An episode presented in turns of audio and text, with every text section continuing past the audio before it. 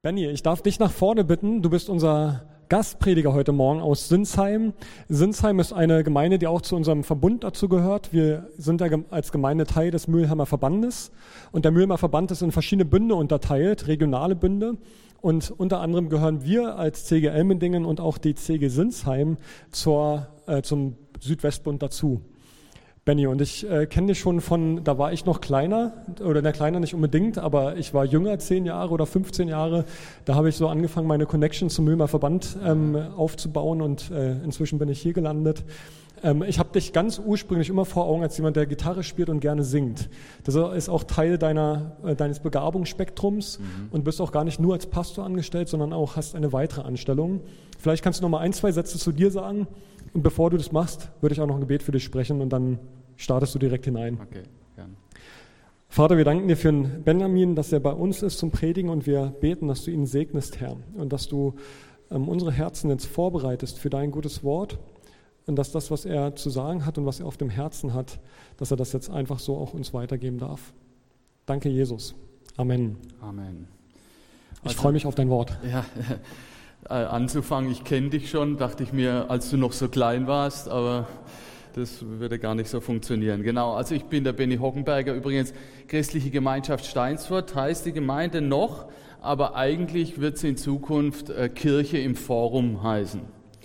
Wir sind von Steinsfurt nach Sinsheim, äh, Downtown Sinsheim, also mitten rein äh, umgezogen und da geht auch einiges an Veränderungen vor sich, mitten in der Corona-Pandemie das ist ja alles merkwürdig, aber wenn man die Worte so hört, wir finden Hybrid statt.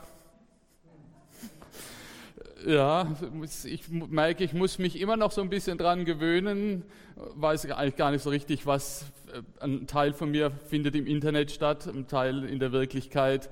Naja, also deswegen arbeite ich nicht nur ähm, als Pastor, sondern seit einiger Zeit auch wieder als Krankenpfleger in der häuslichen Krankenpflege, da findet nichts Hybrid statt, da hat man ganz nahe Begegnungen, natürlich immer geschützt und so, aber auch ein Teil meines Lebens, genau, Musiker und so, ja, ähm, ist auch ein Teil von mir. Also schön, dass ich mal wieder in Elmending sein kann. Es hat sich ja viel getan, muss ich sagen. Ich weiß nicht, ob ihr euer neues Gemeindemitglied schon ähm, das ganz wichtig ist heute Morgen, um den Gottesdienst unter Kontrolle zu halten, begrüßt habe. Das heißt nämlich Allen Teeth und ist euer neues Mischpult. Ja, was? Seid ihr nicht? Also, ich, ihr habt es noch nicht ganz abbezahlt, aber das ist ein wichtiger Mitarbeiter. Sonst äh, gleitet einem die Kontrolle aus den Händen bei so einem Gottesdienst. Apropos äh, Kontrolle. Wir leiden in diesen Tagen an Kontrollverlust. Wir verlieren irgendwie die Kontrolle über unseren Alltag, über unsere Gesundheit, über unsere Planungen. Äh, allenthalben wird von der Politik ständig verlangt, dass sie jetzt mal einen Plan auflegt, auf den man sich verlassen könnte. Man muss doch planen können. Und ständig werden diese Pläne zerschossen ja, wie soll denn ein Leben funktionieren, das nicht mehr planbar ist? Also mindestens muss ich doch meinen Urlaub planen können. Ganz abgesehen von Nebensächlichkeiten wie Beruf und Familie und Schule und Ausbildung und so, muss doch der, wisst ihr, ob ihr dieses Jahr, ich meine, ihr habt hier mutig Gemeindefreizeit im August?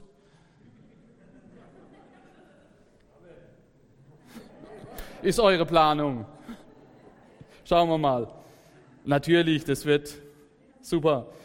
Ähm, wir verlieren die Kontrolle über unsere berufliche Situation und damit auch irgendwie zumindest gefühlt die Kontrolle über unsere Lebensgrundlage insgesamt. Wie wird denn mein Leben ablaufen? Irgendwie spielen wir all mit dem Gedanken, ja, das wird ja dann schon mal rumgehen und dann wird alles wieder so sein wie immer, wie gewohnt. Ähm, man weiß es nicht so richtig. Die einen sagen, ja, Corona, das wird nie mehr weggehen. Und wenn das ein bisschen nachgelassen hat, dann kommt der nächste Virus. Ja, super. Wie soll das funktionieren? Das Leben, das wir bislang geführt haben, ich weiß nicht, wenn ihr im Fernsehen manchmal solche Live-Veranstaltungen seht, im Sommer, wo tausende Menschen verschwitzt ganz eng aufeinander stehen, ohne Mundschutz, also Man mag sich gleich die Hände desinfizieren, nur beim Anschauen. Das ist wie ein Leben früher. Ob das nochmal so kommt? Wir uns entkleidet ähm, die Kontrolle. Ähm, kann man den Virus eigentlich kontrollieren? Ich meine, der Virus ist ein Lebewesen. Der will eigentlich auch nur leben, so wie wir alle auch.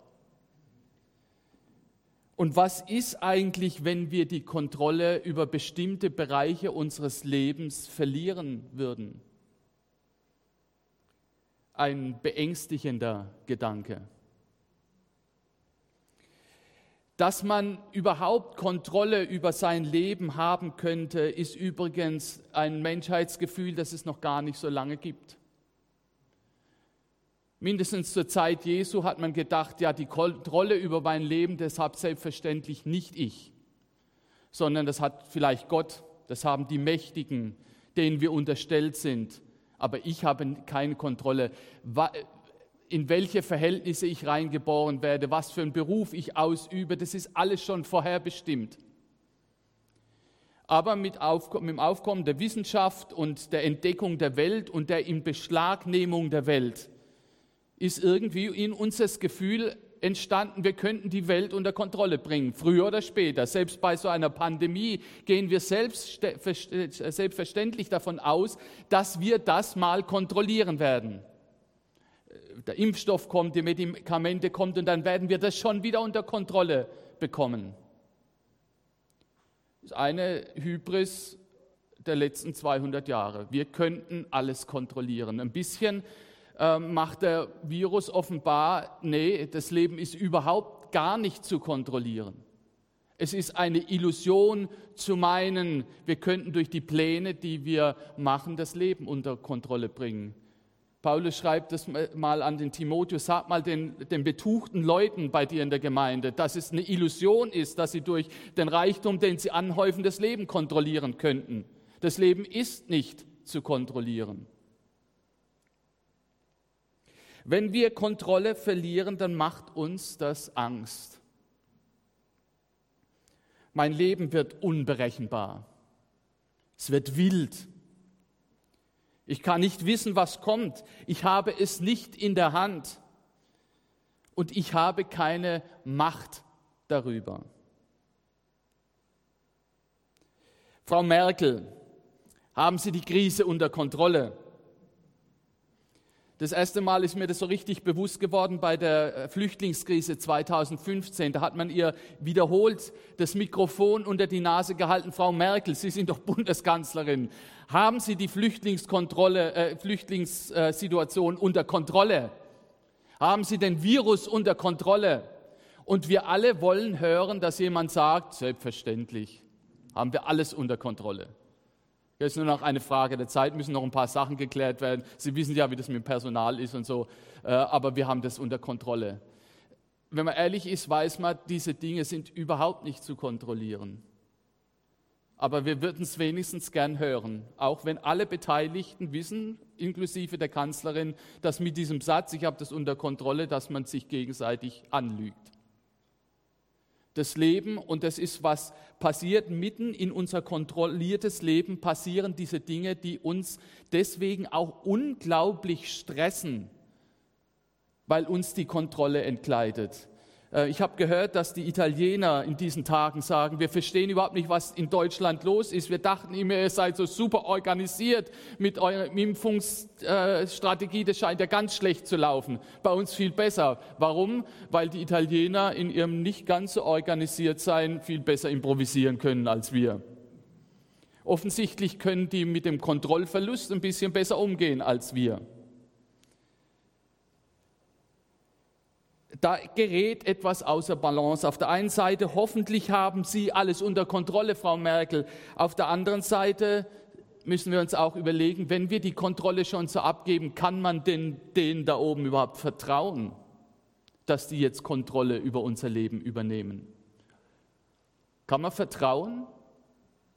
Kann man vertrauen, dass sie das wirklich gut meinen mit den ganzen Maßnahmen? Oder ähm, gibt es in unseren Gemeinden auch, die da ganz anderes dahinter befürchten? Denkt, da läuft irgendwas im Hintergrund ab. Das machen die nur um. Kann man vertrauen?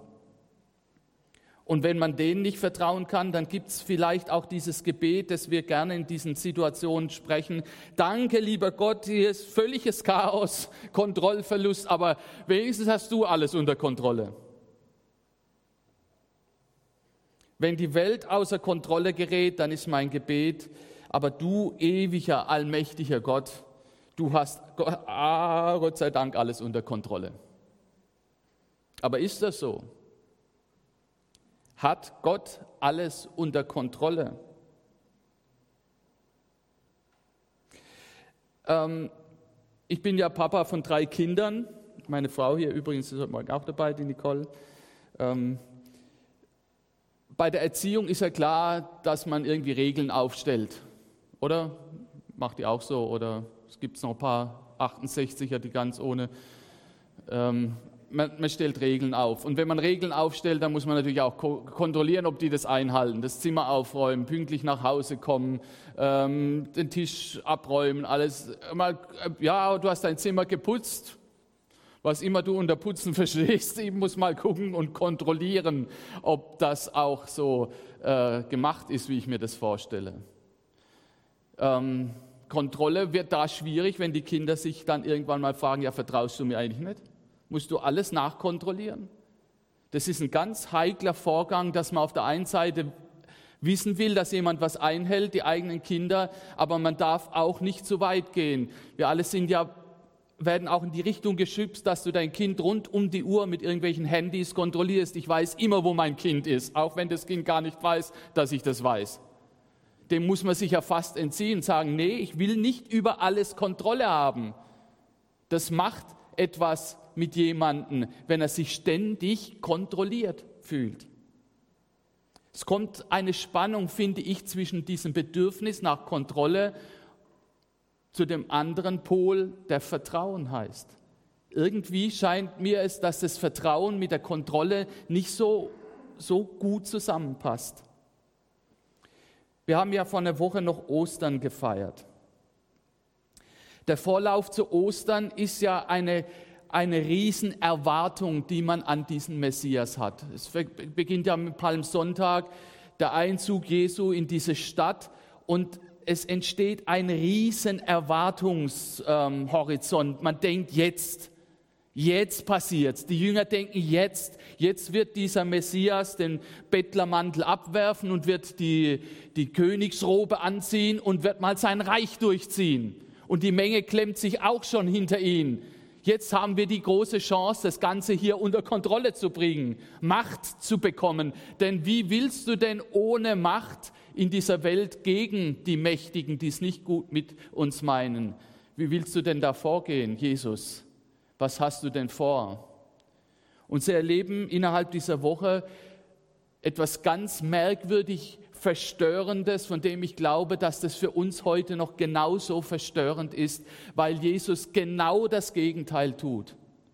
In dieser Lauf, Im Lauf dieser Woche vor Ostern, vor Karfreitag, benimmt sich Jesus zunehmend so, dass man Angst haben muss, dass ihm die ganze Kontrolle verloren geht. Er legt sich an mit den Machthabern auf eine Art und Weise, wo du denkst, Jesus, wenn du das so weiter treibst, das wird schlecht ausgehen. Für dich, für uns alle, für dieses Projekt Reich Gottes, das wird alles an die Wand fahren. Hör auf damit. Du hast den, die falsche Strategie gewählt. Jetzt müsstest du die Leute hinter dich bringen. Jetzt müsstest du aufsteigen. Du musst die Gelegenheit der Stunde ausnutzen, musst die Macht an dich ziehen, musst Kontrolle gewinnen und nicht Kontrolle abgeben. Irgendwann zieht Petrus das Schwert, um die Kontrolle wieder zurückzubekommen. Wir können doch nicht einfach alles so laufen lassen. Jesus, wir hatten so viel von dir erwartet. Die, die, die Welt, die geschundene Welt braucht jemand, der anders vorgeht. Mach doch jetzt mal was. Das sind ja keine, ähm, ich weiß nicht, geträumte, denk, ah, die Welt, eigentlich ist sie gut, aber man bräuchte nochmal, die Leute hatten ja wirklich Not. Und sie haben diesem Jesus zugeguckt, wie er eine, einen Weg eingeschlagen hat, der völlig unverständlich ist. Und auch merkwürdig, dass der Gott, der allmächtige Gott, von dem wir eben noch gesagt haben, gut, dass du alles unter Kontrolle hast, dass er derart die Kontrolle aus der Hand gibt und alles diesem einen Mann in die Hand gibt. Es wird von Jesus gesagt, dass er diesen Weg freiwillig gewählt hat. Ich weiß nicht, ob eure Denke so ist, dass das alles vorher schon kontrolliert, geplant, Gott hat es alles durchgestylt und alles gewusst und Jesus hat auch alles gewusst und naja, ich bin nicht Mensch, jetzt muss ich mal so ein bisschen tun, als wäre das ein bisschen schwierig für mich. Nee, die Kontrolle scheint völlig verloren zu gehen. Im Garten Gethsemane ähm, wird dieser Kampf sehr drastisch dargestellt. Ich will mal die Verse lesen aus äh, Matthäus Evangelium. Dann ging Jesus mit seinen Jüngern in einen Garten am Ölberg, der Gethsemane heißt. Dort bat er sie, setzt euch hier hin und wartet auf mich. Ich will ein Stück weitergehen und beten. Petrus und die beiden Söhne von Zebedeus, Jakobus und Johannes nahm er mit. Angst und tiefe Traurigkeit überfielen Jesus. Und er sagte zu ihnen, ich zerbreche beinahe unter der Last die ich zu tragen habe. Bleibt hier und wacht mit mir. Jesus ging ein paar Schritte weiter, warf sich nieder und betete, mein Vater, wenn es möglich ist, dann lass diesen bitteren Kelch an mir vorübergehen und erspare mir dieses Leiden. Aber nicht, was ich will, sondern was du willst, soll geschehen. Dann kam er zu den drei Jüngern zurück und sah, dass sie eingeschlafen waren.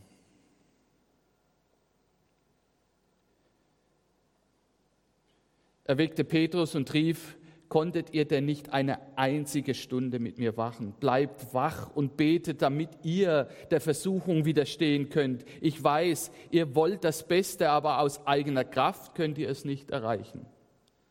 Noch niemand, äh, noch einmal ging er ein Stück Weg, um zu beten, mein Vater, wenn mir dieser bittere Kelch nicht erspart bleiben kann, bin ich bereit, deinen Willen zu erfüllen. Als er zurückkam, schliefen die Jünger schon wieder, die Augen waren ihnen zugefallen. Er ließ sie schlafen, kehrte wieder um und betete zum dritten Mal mit den gleichen Worten, ganz allein der Jesus. Ganz allein. Die, die Jünger, man kann es ihm nicht zum Vorwurf machen, die haben, konnten nicht verstehen, was der da jetzt tut. Die haben ja so viel von ihm gehört. Er hat ja so viel darüber gesprochen, wer er ist und was seine Idee ist. Aber sie, es ist nicht zu verstehen. Und also schlafen sie halt. Das ist schon auch irgendwie jämmerlich, gell? Schlafen sie ein und er ist ganz alleine. Da kam er zu seinen Jüngern zurück und sagte, ihr schlaft immer noch und ruht euch aus, jetzt ist es soweit, die Stunde ist gekommen. Der Menschensohn wird den gottlosen Menschen ausgeliefert. Steht auf, lasst uns gehen, der Verräter ist schon nahe. Ich meine, dass hier etwas passiert, was gegen den Strich all dieses Kontrollbedürfnisses geht. Jesus selber gibt die Kontrolle ab. Sagt, bitte, muss das sein? Ich habe eine Ahnung, was da auf mich zukommt. Ich will das alles nicht. Aber Vater, ich gebe dir die Kontrolle über diese Situation ab. Es ist egal, wie rum man es dreht, ob Jesus an sein eigenes Leben denkt und einfach Angst hat oder ob man denkt, dass er als Messias gekommen ist, um die Welt zu retten und dann sollte das so gehen. Es ist so widersinnig. Ich gebe die Kontrolle an eine Strategie ab, die, wo alle sagen, das so funktioniert das nicht. Du kannst nicht in Machtlosigkeit versinken, wenn du die Welt retten willst. Mit was willst du denn das machen? Mit wem? Mit den paar Jüngern, die jetzt da einschlafen? Was ist deine Idee, Jesus? Jesus gibt Kontrolle ab. Das ist für mich eines der schwierigsten Lektionen in Gemeindearbeit, wo wir auch in diesen Tagen darunter leiden, dass wir die Kontrolle über unsere Gemeinden verlieren. Ja, ihr seid da, herzlichen Glückwunsch. Es gibt eine Reihe von Menschen, von denen wir gerade gar nicht wissen, ich weiß manchmal nicht, wollen Leute, dass ich sie besuche? Ist es ihnen unangenehm? Muss ich mit der Maske kommen? Muss ich nicht mit der Maske kommen? Oder gar nicht? Oder was ist los? Werden die irgendwann wieder zurückkommen? Oder sind die längst irgendwo anders verschwunden? Ähm, über, über YouTube kannst du in USA dich zu einer Gemeinde dazu zählen. Why, why not? Wir verlieren Kontrolle. Und wir hatten doch gerade uns auf den äh, Weg gemacht, über Statistiken, über alles, die Dinge unter Kontrolle zu bringen. Sorry, ich überziehe vielleicht ein bisschen, aber das ist auch da ein ganz komisches Gefühl, Kontrolle zu verlieren. Und obwohl ich doch gläubig bin, habe auch ich Mühe damit, wenn ich nicht kontrollieren kann, wenn ich nicht weiß, wenn es nicht zuverlässig ist, was da kommt, wie wir planen können, wie sich alles entwickelt. Wir wissen überhaupt nicht, wie Kirche rauskommt aus dieser ganzen Situation. Werden wir gestärkt sein oder werden wir noch mehr auf ein Gleis gestellt, wo man denkt, ja, Kirche, habe ich auch schon mal gehört, äh, war das nicht im letzten Jahrtausend irgendwie? Weiß man alles nicht. Und hier ist ein, ein Messias, der bewusst die Kontrolle abgibt und sich an überhaupt nichts bindet, außer an diesen Gott. Kontrolle, wenn man mal nachschaut, was das bedeutet, dann bedeutet es, dass, ähm, dass man Macht über etwas hat, über eine Situation, über Person, über ein Geschehen haben. Wenn wir also beten, Gott, danke, dass du Kontrolle hast, dann ist mir ein bisschen flau im Magen, weil wir die Vorstellung, dass Gott uns kontrollieren wollte, dass er Macht über uns hat, mir Unbehagen. Das wäre wie, wie meine Kinder, die sagen, ja Papa, vertraust du mir eigentlich nicht? Ich bin etwas über 50 Jahre. Ich, es gibt in meinem Leben keine Zeit, an der ich nicht irgendwie mir bewusst war, dass Jesus ein Gegenüber für mich ist. Mein Papa war schon Pastor, mein Opa war schon im MV Gemeindeleiter in Eckenstein. Ich komme durch und durch aus einer, wenn ich von mir heute sage, ich bin gläubig, muss ich ehrlich zugestehen, dass ich heute eher sagen muss, ich lebe nicht mehr so sehr daraus, dass ich an Gott glaube, als vielmehr, dass er an mich glaubt. Nicht so sehr, dass ich ihm vertraue, sondern dass er mir vertraut. Wir haben eben gehört, dass bei Gott es möglich ist, dass wenn man Fehler macht, man neu anfangen kann. Es ist für mich unglaublich beschämend, wenn ich den Eindruck gewinne, dass Gott mir vertrauen könnte.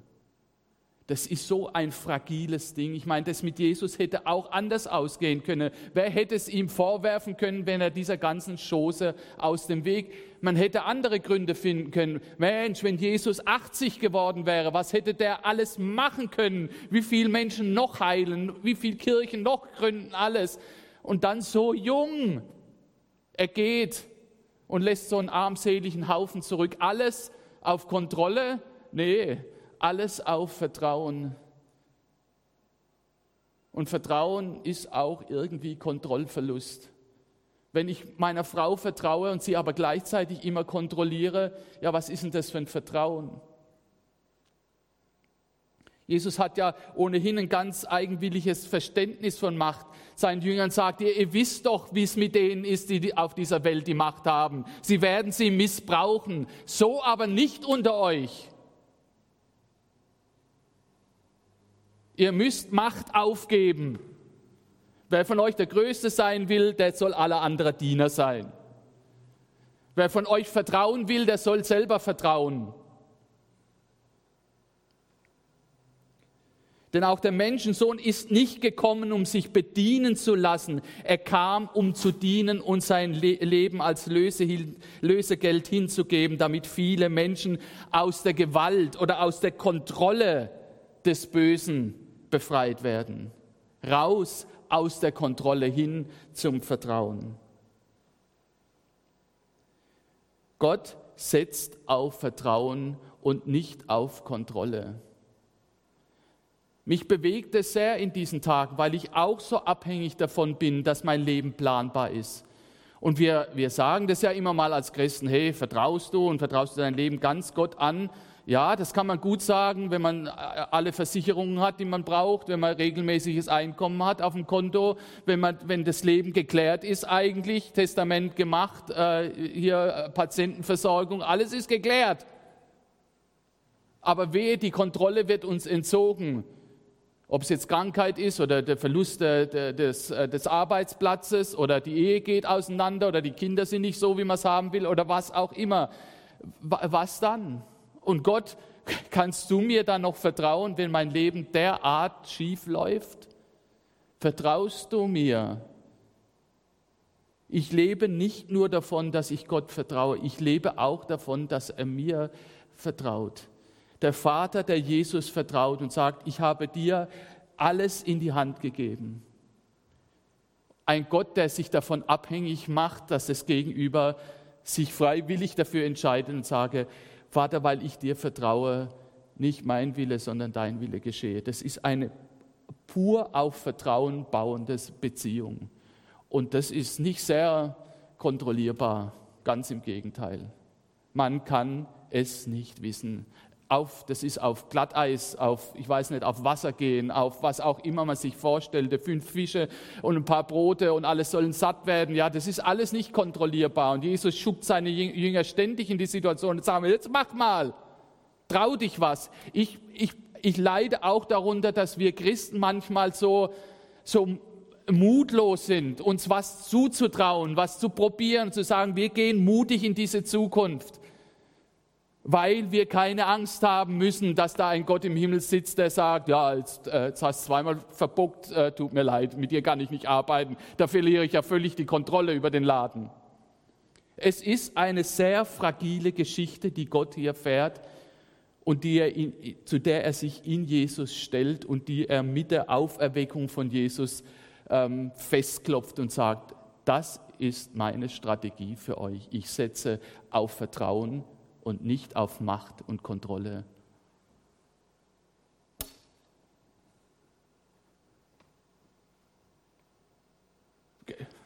Ich meine, können wir leben ohne Kontrolle? Das ist eine bleibende Zumutung. Und gleichzeitig nochmal, wir leben davon, dass wir uns einander vertrauen und nicht, dass wir uns einander kontrollieren. Wir entmenschlichen uns, wenn wir alles unter Kontrolle bringen. Wir, wir ähm, auch das, was mit der Schöpfung passiert, sie zu kontrollieren, hat ihr nicht, hat sie nicht zum Erblühen gebracht.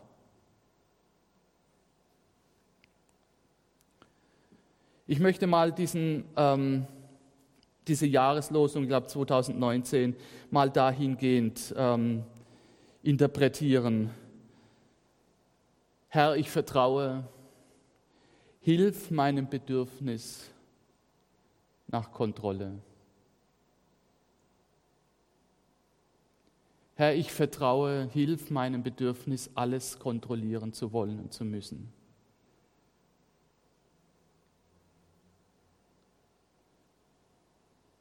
Das ist, was Jesus behauptet, was die Welt wirklich braucht, Vertrauen.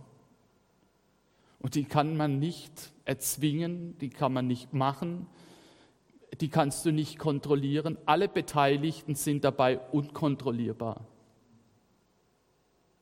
Aber genau darauf setzt dieser Gott. Das ist eine ungeheuerliche Botschaft.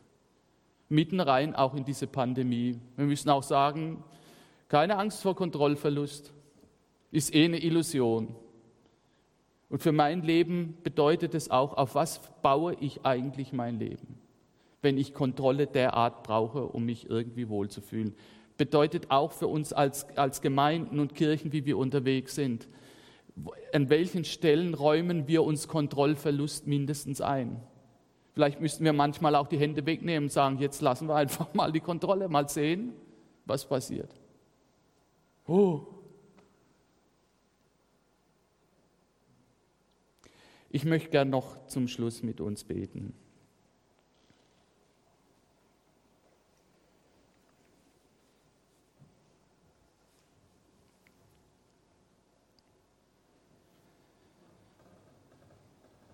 Jesus, was für ein ungeheurer Weg, den du gegangen bist. Und ehrlich gesagt, auch mit Ostern noch vor einer Woche im Rücken, merke ich, ich bin auch einer dieser Jünger, die am Ende dort im Garten Gethsemane einfach einschlafen, weil sie nicht verstehen können, was du da eigentlich vorhast. Und ich schaue auf deinen Tod und deine Auferstehung und muss mir eingestehen, dass das auch ein großes Geheimnis ist, das ich auch nicht durch meine Interpretation einfach kontrollieren kann. Aber es ist der Tag, an dem du Gott dein Vertrauen offenbar gemacht hast, indem du dich so zugänglich und so verletzlich gemacht hast, so abhängig auch. Und Jesus, du hast dieses Vertrauen nicht verwirkt, sondern hast dein Vertrauen gesetzt in den Vater. Und ich will an diesem Morgen angesichts auch dieser sich so rasant verändernden Welt sagen, Jesus, ich möchte mein, mein Bedürfnis nach Kontrolle eintauschen in ein Herz, das bereit ist zu vertrauen. Ich möchte mich in diesen, möchte meine Hand in diesen bewegten Tagen in die, in, in, in die Deine legen und sagen, Jesus, bitte, ich führe mich dorthin, wo du das für richtig hältst. Ich will dir vertrauen. Ich will Vertrauen üben und ich will auch jemand sein, dem ein anderer Mensch vertrauen kann. Möchte auch meine Hände nehmen von all meinen Kontrollbedürfnissen, die ich in meiner Familie, in meinem Umfeld, in meiner Gemeinde habe, die Dinge zu kontrollieren und möchte lernen, Stück für Stück auch Kontrolle abzugeben und zu vertrauen. Ich danke dir hier für diese Elmendinger Gemeinde, die so mutig auch durch diese Pandemie geht und die kreativ neue Wege findet, hybrid oder anwesend, online, wie auch immer, um dein Licht leuchten zu lassen.